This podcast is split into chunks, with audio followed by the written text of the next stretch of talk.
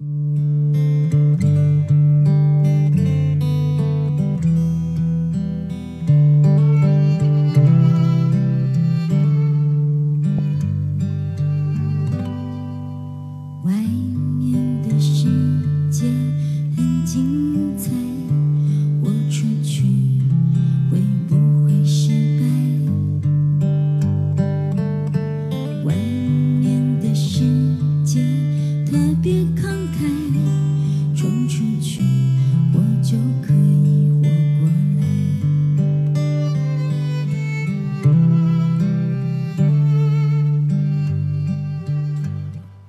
嗨，你好，我是派大星。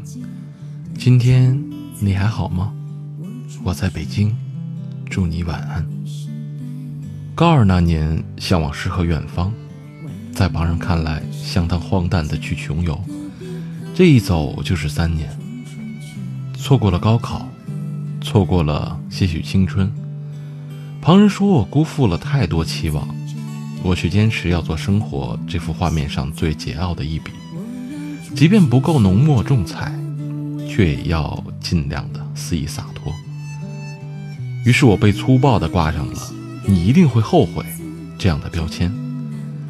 一段时间内，我幸运的成为了小城中的焦点，可惜是个十足的反面。名字流传在相熟之人的饭桌上、枕头边。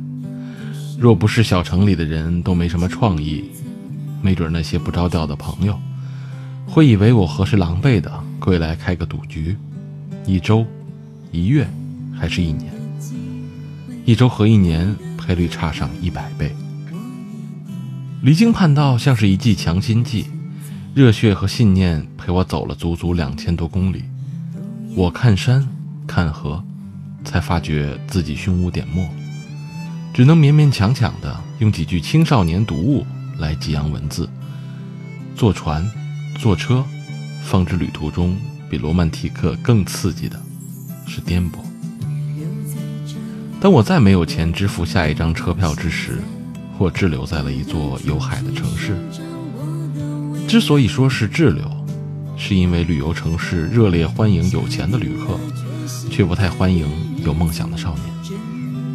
于是摆在面前的是一把零钱和两条路：打电话回家，或留下。忘记了当时陪伴我的是哪本书，哪首歌。搬过的砖和擦过的餐盘却历历在目，像是些记忆里细小的伤口，平日容易忽略，每次碰触，却也伴着些淡淡的疼。我突然发现，妥协。和年纪无关，身边掰钢筋的大叔，亦如我有那些背三养花儿美的同学。深夜里动笔的我，也与数理化课上写诗的那个少年，别无二致。于是大作家代替了我全部的特点，成为了专属外号。年少的我还颇有些自得，丝毫没听出其中显而易见的讥讽和嘲弄。外面的世界。精彩之余是灯红酒绿，灯红酒绿背后满是叹息。工棚不比大学宿舍，鼾声此起彼伏，汗臭掩盖了墨香。那之后的很长一段时间里，我没有再动过笔。换了些工作，只是偶尔在一两首点播的民谣间，午夜的街头巷尾间，梦想才能够淡淡浮起。昙花一现，生活不止眼前的苟且，还有诗和远方的苟且。大家都很忙，忙工作，忙生活。